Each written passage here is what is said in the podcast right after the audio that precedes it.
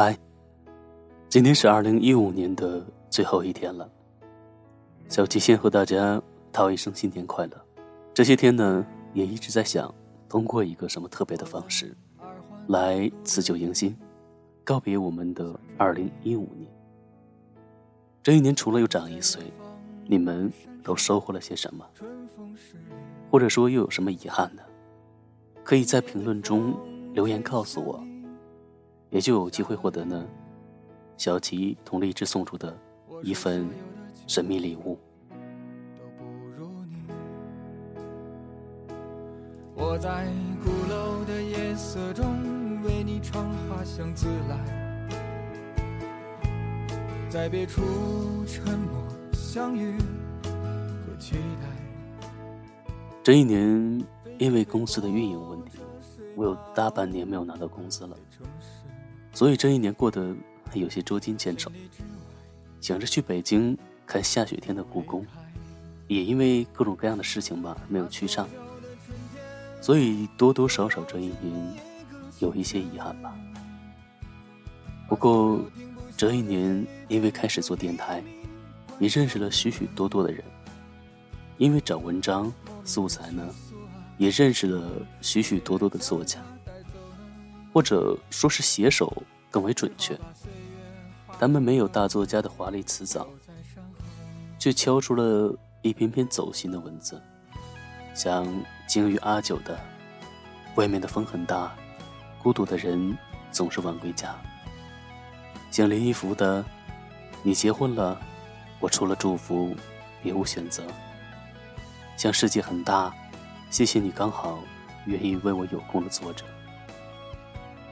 小溪在这里呢，也谢谢这一年中我电台出现的原作者们。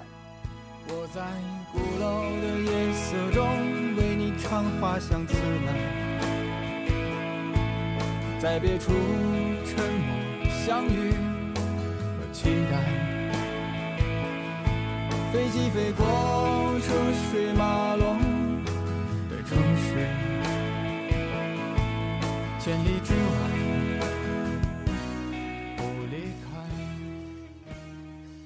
做电台也一年了，不知道你们听我的节目听了多久。因为电台曾经陪我度过了一段最难熬的日子，所以我也希望我的声音可以陪你们度过一些难熬的日子。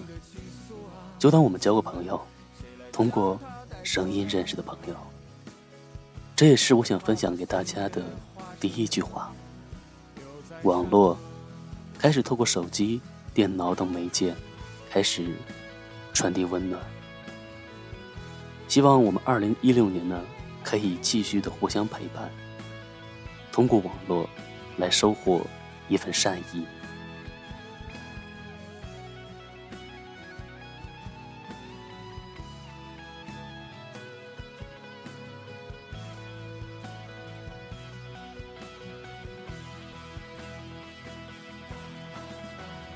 我不知道你们在微博上看没看见过这样的一句话：与人相处呢，和谁都别数得太快。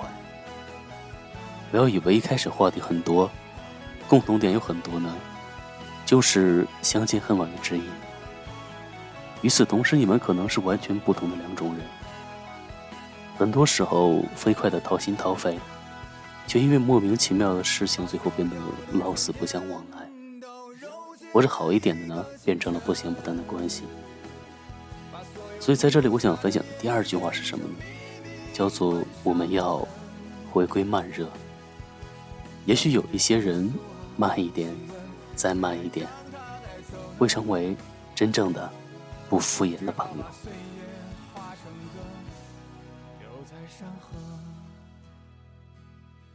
我在二环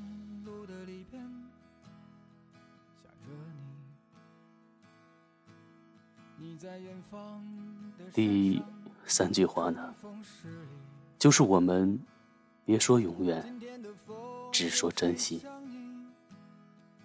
最近有一个做励志的小伙伴，可能是因为个人的原因吧，可能是考研或者是公务员之类的事情繁琐，所以不再打算做励志电台了。这是让我想起了我们的生活。有一些人呢，闯进了我们的生活，后来呢，又慢慢的消失了。去年深夜里还在打电话的人，今天已经不见了。且行且珍惜吧，因为我们不能预测未来的事情，就好好的对待现在拥有的生活吧。二零一六年，你给自己许了什么愿望？对你的二零一六年，你有什么计划和期许吗？二零一六年，希望你们多读几本书，多看几个人，多经历几件事。当然，也多赚点钱。不要求别的，只希望。在二零一六年末的时候，我们可以在朋友圈里、在微博上兑现我们二零一六年初的那些承诺。这一期节目既然是以阅读笔记开头的，当然少不了好书。这些也是为大家准备的新年礼物吧。小七邀请了一些小伙伴为大家分享他们二零一五年读过的。一些最好的书。二零一五年，我印象最深的一本书就是《追风筝的人》。二零一五，我读的最有意思的书是《白说》。二零一五，我感触最深的书是《乖摸摸头》。二零一五年，我感触最深的一本书就是灰姑娘写的《时间会证明一切》。二零一五年，我感触最深的书是《我曾在深夜痛哭，想和你聊聊人生》，作者是柳柳。这本书是一定要推荐给大家的。张嘉佳是这样评论这本书的：“他说，这是一本把青春写得很真实的小说，那么美，又那么痛。我很早就看过这本书的原稿，刚开始看的时候，老子都要笑疯了，再到后来。”我抽了好多烟，心情差的要死。二零一五年让我感触最深的书是《你要去相信没有到不了的明天》，因为这本书陪着我度过了人生中最难过的一段时光。当我一遍一遍的把书里的文字读给自己听的时候，明天就真的慢慢好起来了。二零一五。我感触最深的书是《看见》。柴静的《看见》这本书呢，其实是阿月在高中时候有一次生日，闺蜜送给阿月的生日礼物。不过当时因为学业还有各种原因，阿月把这本书浅浅的翻了十几页就搁置下了。一直到今年，穹顶之下使得阿月更多的关注到了柴静这个人的时候。再一次翻开了这本书，并且非常认真的看了一遍，然后发现这本书真的是非常难得一见的一本好书。怎么说呢？不管是从书的结构还是内容上，都让阿月非常喜欢。阿月能够感受得到，书中的柴静真的是从社会精英的一个角度，一直慢慢的演变，从迷茫到渐渐的独立。他的故事非常吸引人，也非常打动人。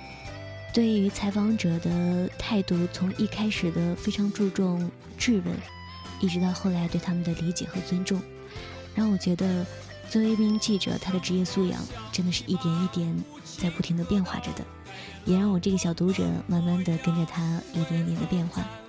现在想来，他在书里的很多情节都还是让人非常动容。而感觉到心中非常悲戚的，可以说这本书揭露的全都是我们社会的现在很多现实、弱势群体以及社会政治。所以这本书可以说是阿月这一年来读的最精彩的一本书。相对于那些鸡汤式的书籍，我更喜欢像这种揭露社会现实和人性的书籍。看见这个名字。真的非常符合这本书。